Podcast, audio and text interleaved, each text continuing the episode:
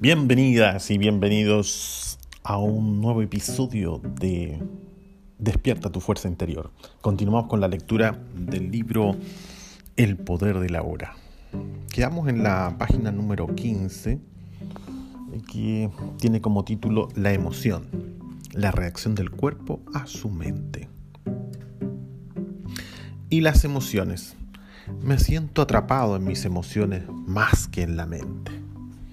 La mente, en la forma en que uso la palabra, no es solamente el pensamiento, incluye sus emociones, así como todos los patrones de reacción inconscientes de tipo mental emocional. La emoción surge en el punto en que se encuentra la mente y el cuerpo. Es la reacción del cuerpo a su mente. O podríamos decir un reflejo de su mente en el cuerpo por ejemplo, un pensamiento de ataque o un pensamiento hostil, creará un, aumento de energía en el cuerpo, al que llamamos cólera. El cuerpo se alista a luchar. El pensamiento de que usted está siendo amenazado física o psicológicamente hace que el cuerpo se contraiga. Y ese es el aspecto físico de lo que llamamos, llamamos miedo. La investigación ha mostrado que las emociones fuertes incluso producen cambios en la bioquímica del cuerpo. Estos cambios bioquímicos representan el aspecto físico material de la emoción. Por supuesto, usted no es consciente habitualmente de todos sus patrones de pensamiento y a menudo Solo observando sus emociones puede hacerlos conscientes.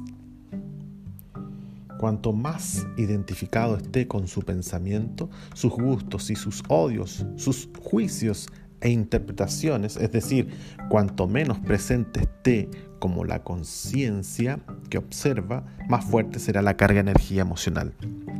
Sea usted consciente de ello o no.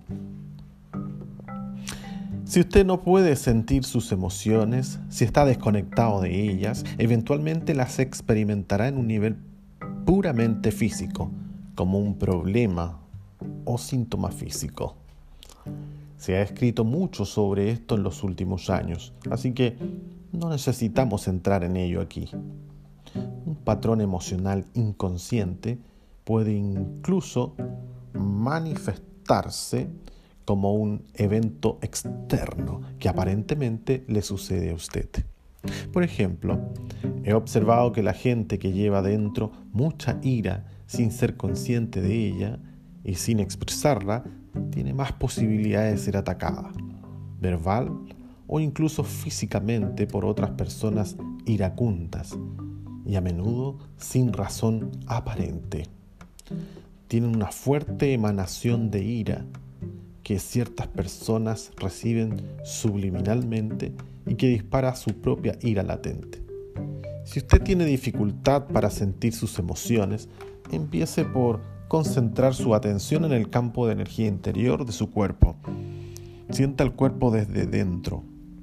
Esto también lo pondrá en contacto con sus emociones. Exploraremos esto con más detalle más adelante. Usted dice que una emoción es el reflejo de la mente en el cuerpo, pero a veces hay un conflicto entre ambos. La mente dice no, mientras la emoción dice sí, o al contrario. Si usted quiere conocer realmente su mente, el cuerpo le dará siempre un reflejo verdadero. Así que observe la emoción, o más bien, siéntala en su cuerpo.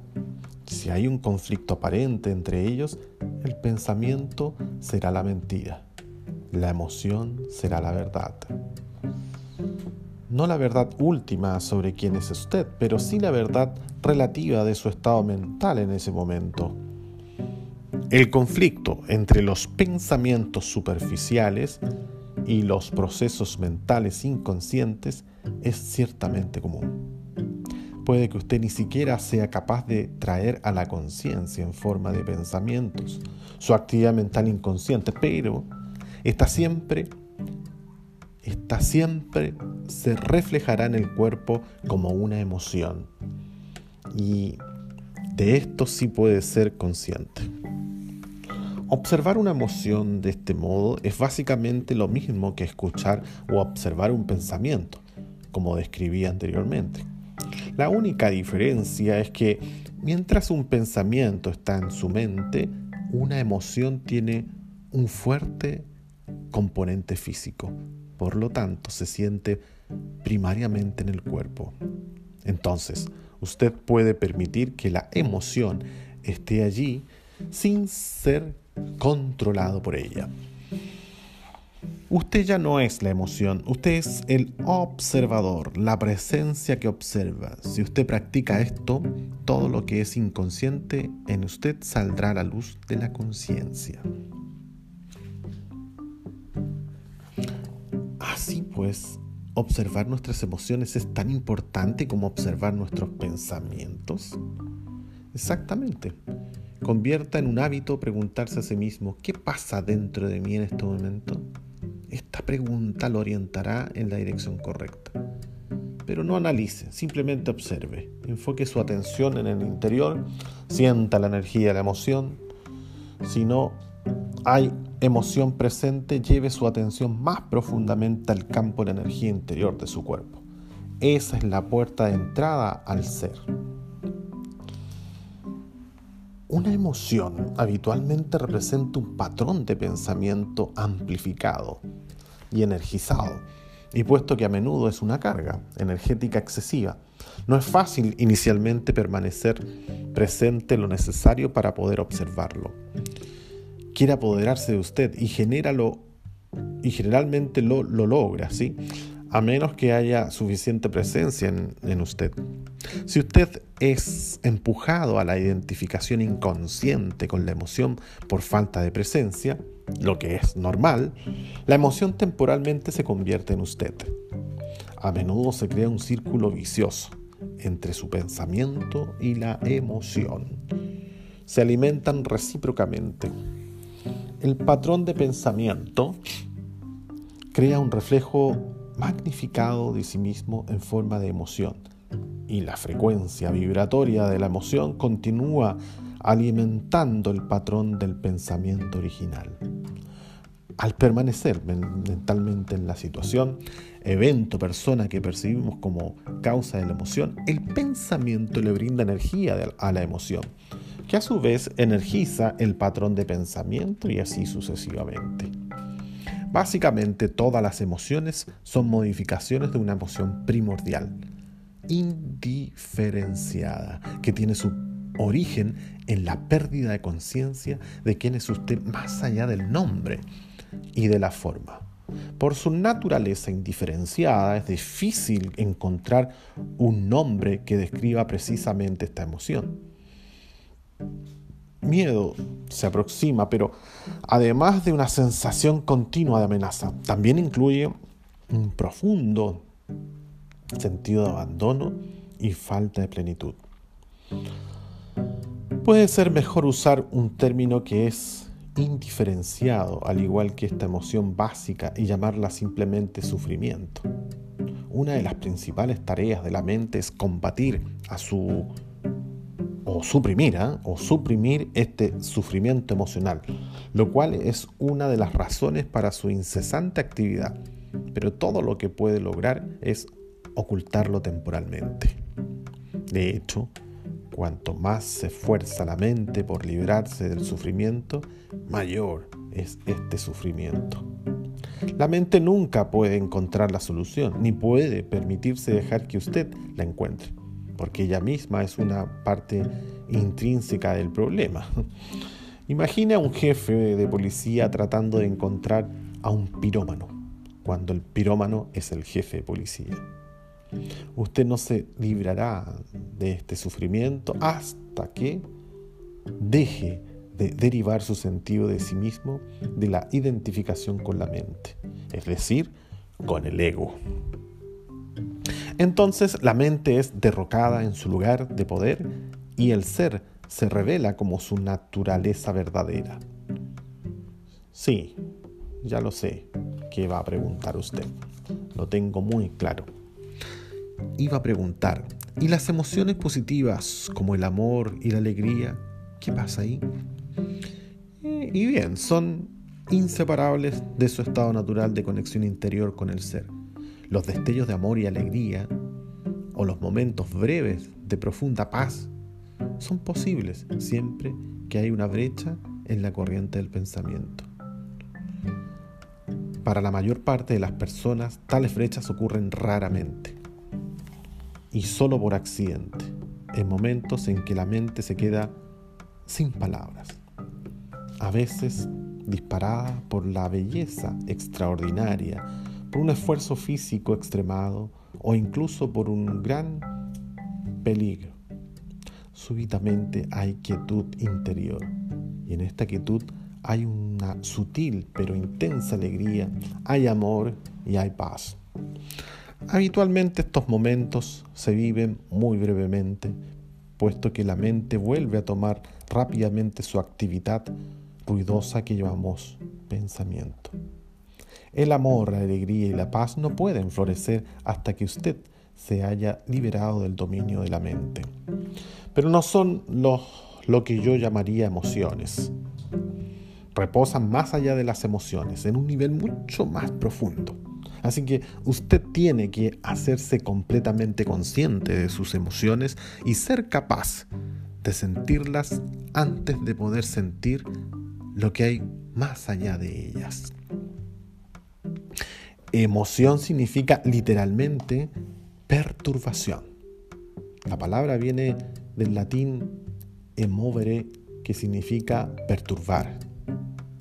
El amor, la alegría y la paz son estados profundos del ser, o más bien tres aspectos del estado de conexión interior con el ser. Como tales no tienen contrarios, esto debe a que surgir del más allá de la mente. Em, las emociones, por otra parte, al ser parte de la mente, de la mente dualista, están sujetas al juego de los contrarios.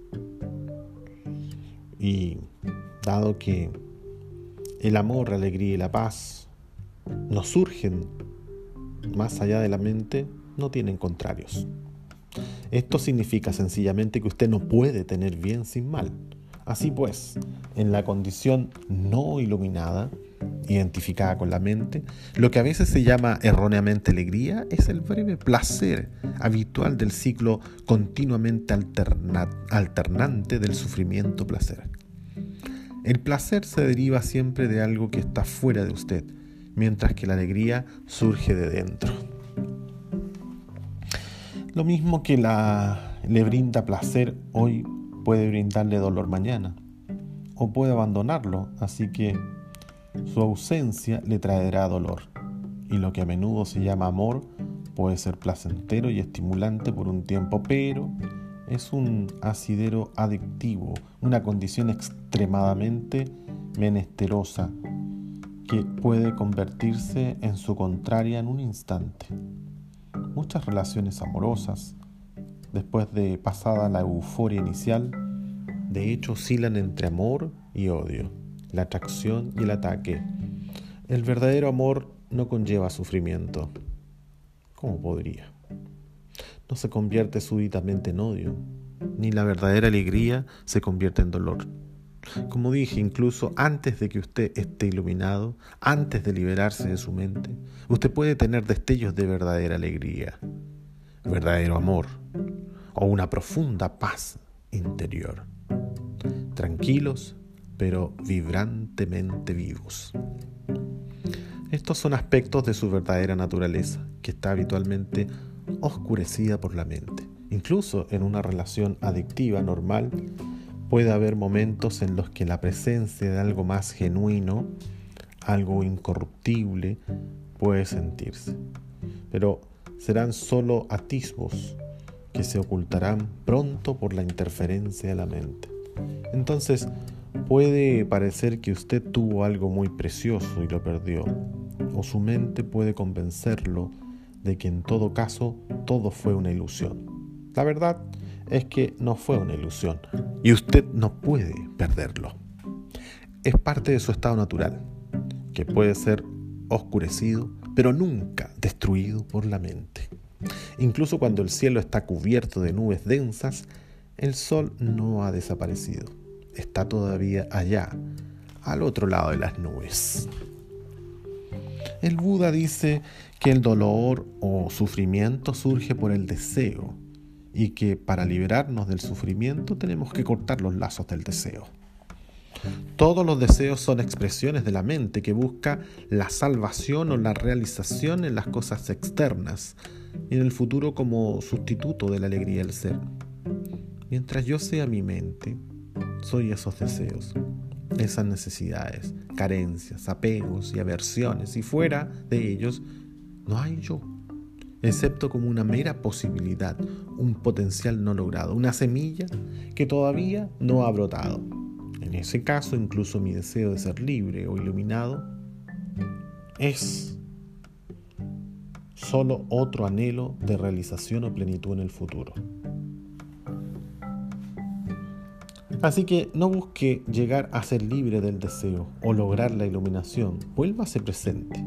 Esté allí como observador de la mente en lugar de citar al Buda, sea el Buda, sea el despierto, que es lo que la palabra Buda significa, despierto. Los seres humanos han estado en las garras del sufrimiento durante millones de años. Desde ahí cayeron del estado de gracia, entraron en el reino del tiempo y la mente y perdieron la conciencia del ser. En ese punto empezaron a percibirse a sí mismos como fragmentos, sin significado, en un universo ajeno, separados de la fuente y de los demás. El sufrimiento es inevitable mientras usted esté identificado con la mente, es decir, mientras usted esté inconsciente espiritualmente hablando. Hablo aquí principalmente del sufrimiento emocional, que es también la causa principal del sufrimiento físico y de las enfermedades físicas. El resentimiento, el odio, la autocompasión, la culpa, la ira, la depresión, los celos y así sucesivamente, entre otros, incluso la más leve irritación, son todas formas de sufrimiento. Y todo placer o elevación emocional contiene en sí mismo las mismas semillas, la misma semilla del dolor, su contrario inseparable que se manifestará con el tiempo. Cualquiera que haya tomado drogas para sentirse bien sabrá que la animación eventualmente se convierte en depresión, que el placer se transforma en alguna forma de dolor. Muchas personas saben también por experiencias, algunas experiencias propias, cuán fácil y rápidamente una relación íntima puede pasar de ser una fuente de placer a ser una fuente de dolor. Vistos desde una perspectiva más alta, los polos positivo y negativo son caras de la misma moneda. Ambos son parte del sufrimiento subyacente que es inseparable del estado de conciencia egotista de identificación con la mente. Hay dos niveles de sufrimiento, el sufrimiento que usted crea ahora y el sufrimiento del pasado que vive todavía en su mente y su cuerpo. Ahora quiero hablar de cómo dejar de crear sufrimiento en el presente y cómo disolver el sufrimiento pasado. Pues bien, llegamos al fin de esta lectura y continuaremos muy prontamente. Nos estamos viendo en otro episodio. Hasta luego.